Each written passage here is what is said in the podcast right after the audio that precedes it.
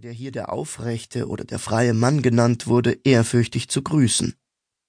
Etwas war seltsam an ihnen. Es war, als würden sie sich langsamer bewegen und geschmeidiger, wie Leute, die durch tiefes Wasser wateten. Das Leben in Kato war wie das Leben in einem Traum. Nur einer schien wirklicher als alles, ein Halt im Wogen des Nebels. Vihaji. Der in diesem gespiegelten Antayarim kein verfemter Königsmörder, sondern König war.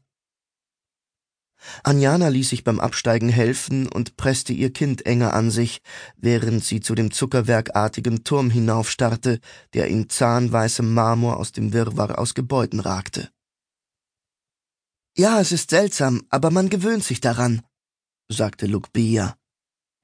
Soll ich den Kleinen halten, während du dich umschaust? Ihr war nicht wohl dabei, Li Yun auch nur für einen Atemzug vorzugeben. Tante Lukbia war genauso wie das Schloss vertraut und überraschend fremd. Sie war die Frau, die Anjana viele Jahre gekannt hatte, und doch war sie ganz anders. Ihre Augen leuchteten, sie wirkte jung und strahlend und voller Mut. War sie früher tatsächlich so streng und übel gelaunt gewesen, dass sie es jedem schwer gemacht hatte, sie zu mögen? Dort war kein solcher Turm, sagte Anjana. Instinktiv hielt sie Li Yun noch fester und der Kleine begann sich zu regen.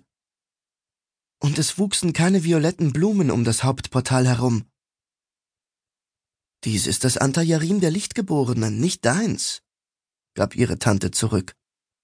Und außerdem sind das keine gewöhnlichen Blumen, sondern Weinreben.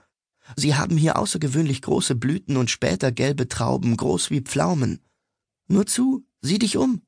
Das ist dein neues Zuhause. Ist es nicht? dachte Anjana, aber wem sollte sie etwas vormachen? Sie war über das Nebelmeer gesegelt, um ihren Verfolgern zu entkommen, und konnte nicht einfach wieder nach Levajun zurückfahren. Den grauen Kapitän hatte sie sich zum Feind gemacht, weil sie ihm erst ihren Sohn als Reisezoll versprochen und dann mit Liyun geflohen war. Und Margot, ihr Weggefährte auf der Flucht, war von den Schergen des flammenden Königs verschleppt worden. Irgendwie musste sie in dieser fremden Heimat Fuß fassen, also zwang sie sich zu einem Lächeln. Danke, dass du dich um mich kümmern willst. Sie streichelte über Li Yuns Köpfchen, reichte ihn Lukbia und wandte sich dem Portal zu, in dem Fürst Vihayi gerade mit großen Schritten verschwand. Das Königsschloss, in dem in der wirklichen Welt König Jarunwa gelebt hatte, als Anjana ein Kind gewesen war.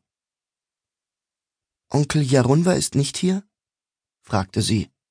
Maurin, ihr ehemals kleiner Cousin, schüttelte den Kopf. Nein, ist er nicht. Ich glaube, er ist schon einen Schritt weitergegangen zu den Göttern. Der Glückliche. Gibt es eine Erklärung dafür, wer nach dem Tod hier landet und wer nicht? Anjana dachte an ihre Mutter, deren Gesicht sie im Nebelmeer gesehen hatte. Unzählige Seelen füllten das Meer zwischen Kanchar und Kato. Waren sie zu schuldig und daher zu schwer gewesen, um in die Höhe zu steigen? Waren die weniger Schuldigen hier und die Guten hatten es bis zu den Göttern geschafft? Ich stand vor dem Flammentor, sagte Maurin. Und ich hörte eine Stimme rufen. Jemand streckte mir eine Hand hin, aber ich habe sie nicht ergriffen. Ich wusste nicht, wo ihr wart, du und die Laia, deshalb habe ich mich umgeschaut. Und dann war ich plötzlich hier. Ich lag im Wald auf weichem Moos. Ein Reh hat mich gefunden und hergeführt. Aus einem der Fenster im Turm lehnte sich meine Mutter. Ihre Haare wehten im Wind und sie lachte, als sie mich sah. Vielleicht war das alles ein Traum, überlegte Anjana, während sie sich nach links wandte zum altdunklen Schloss, dem Spiegelbild des Heims ihrer Kindheit. Jeder Schritt war wie ein Schritt in die Vergangenheit, Überwuchert von Weinranken mit dunkelrotem Laub schimmerten die verwitterten Steine nur hier und da hervor. Es war eins der ältesten Gebäude im Gewirr der Erker und Türme, eine unübersichtliche Burg, in der sie als Kind immer wieder neue Räume entdeckt hatte. Ein Dutzend Stufen führte zu einem gewölbten Mauerbogen hinauf, der das hohe, zweiflügelige Portal beschattete.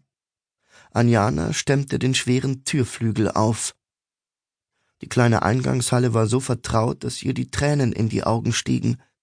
Die Sprünge in den Bodenfliesen, das gemalte Blumenmuster, das sich über die verputzten Wände zog. Rechter Hand führte eine immer offenstehende Tür in den kleinen Salon mit dem Sessel und der Standuhr. Ging man daran vorbei, gelangte man in einen mit Steinplatten ausgelegten Saal, den eine Galerie umgab. Unter der Brüstung verbargen sich Türen in den Schatten. Alles war still. Die vielen Menschen draußen schienen sich um das Königsschloss zu kümmern, sowie um Luc Bias herausgeputztes helles Schloss, denn hier hielt sich niemand auf. Keine Diener eilten geschäftig durch die Flure, keine Wächter standen gelangweilt an den Türen. Ansonsten wirkte auf den ersten Blick alles wie früher. Kein Staub hatte sich auf die Statuen gelegt, und die Porträts der Ahnen hatten so glänzende Rahmen, als hätte man sie gestern erst poliert. Es waren die gleichen Bilder, aber die Details stimmten nicht. Auf einem thronte ein alter König, der nur einen halben Schnurrbart besaß, auf einem anderen baumelte eine Kirsche vom Ohr einer edlen Dame. Den Hirsch, Wappentier der Königsfamilie von Antayarim, auf dem größten Bild betrachtete sie am längsten. In seinem Geweih wuchsen brennende Rosen, und auf seinem Rücken saß ein Kind, ein Junge. Anjana kannte diesen Jungen, Unzählige Male hatte sie von ihm geträumt. Unzählige Nächte hatte sie damit verbracht, mit ihm durch die Berge zu wandern. Er auf einem Pony, sie mit den nackten Füßen im kalten Schnee, während Flocken aus den Tannen rieselten und die Krähen in den Wipfel schrien. Ein Zittern durchlief sie. Rasch wandte sie sich ab. Die Geborgenheit, die sie im Traum stets in der Nähe des Jungen empfand, stellte sich nicht ein. Stattdessen fühlte sie sich aufgewühlt, verwirrt, zwischen Traum und Wachen, hilflos und gefangen. Sie rannte durch den Saal auf die hinterste Tür zu. Dahinter lag die Wendeltreppe, die in Levajun zu den oberen Gemächern, darunter auch ihr eigenes Zimmer führte. Leise keuchend stieg sie hinauf. Die lange Schiffsreise nach Kato, auf der sie sich kaum hatte bewegen können, hatte ihr einen großen Teil ihrer Kraft geraubt. Endlich kam sie oben an. Ihr wilder Herzschlag beruhigte sich wieder. Wie wunderbar vertraut alles hier war. Der lange Flur, die Türen zu den Zimmern. Es sah aus, als hätte das Schloss die ganze Zeit nur auf sie gewartet. Dort lag das Schlafgemach ihrer Eltern, das Ankleidezimmer, das Zimmer, in dem ihre Mutter Hetjun immer Briefe geschrieben hatte, das Arbeitszimmer ihres Vaters und dann endlich ihr eigener Raum, Voller freudiger Erwartung öffnete sie die Tür und trat ein. Das Bett stand an seinem üblichen Platz, die Kissen waren aufgeschüttelt, die Decke zurückgeschlagen. Sie müsste nur hineinkriechen und könnte schlafen, bis auch diese Welt in Flammen aufging. Wie hatte sie glauben können, dass sie sich an ihre schöne, friedliche Kindheit erinnern könnte, ohne zugleich daran zu denken, wie schrecklich alles geendet hatte? Um sich von den Träumen abzulenken, die auf so fürchterliche Weise in Erfüllung gegangen waren, trat Anjana ans Fenster. Von hier aus hatte sie einen guten Blick über die verwinkelten Dächer der Schlossanlage. Fast erwartete sie, ihren Vater auf dem First sitzen zu sehen, wie er es früher oft getan hatte. Dann erregte ein Turm auf der anderen Seite des Dächermeeres ihre Aufmerksamkeit, den sie früher nicht durch ihr Zimmerfenster hatte sehen können. Eine Galerie mit einer steinernen Brüstung schmiegte sich wie ein Kranz an diesen Turm, und sie konnte die Tür sehen, die hineinführte. Eine unverkennbare blaue Tür. Sie war auf dem Fenstersims und kletterte hinaus, bevor sie überhaupt darüber nachdenken konnte. Die Müdigkeit, die sie eben noch in jedem Knochen gespürt hatte, fiel schlagartig von ihr ab. Die Menschen im Hof hatten ausgesehen, als würden sie unter Wasser leben.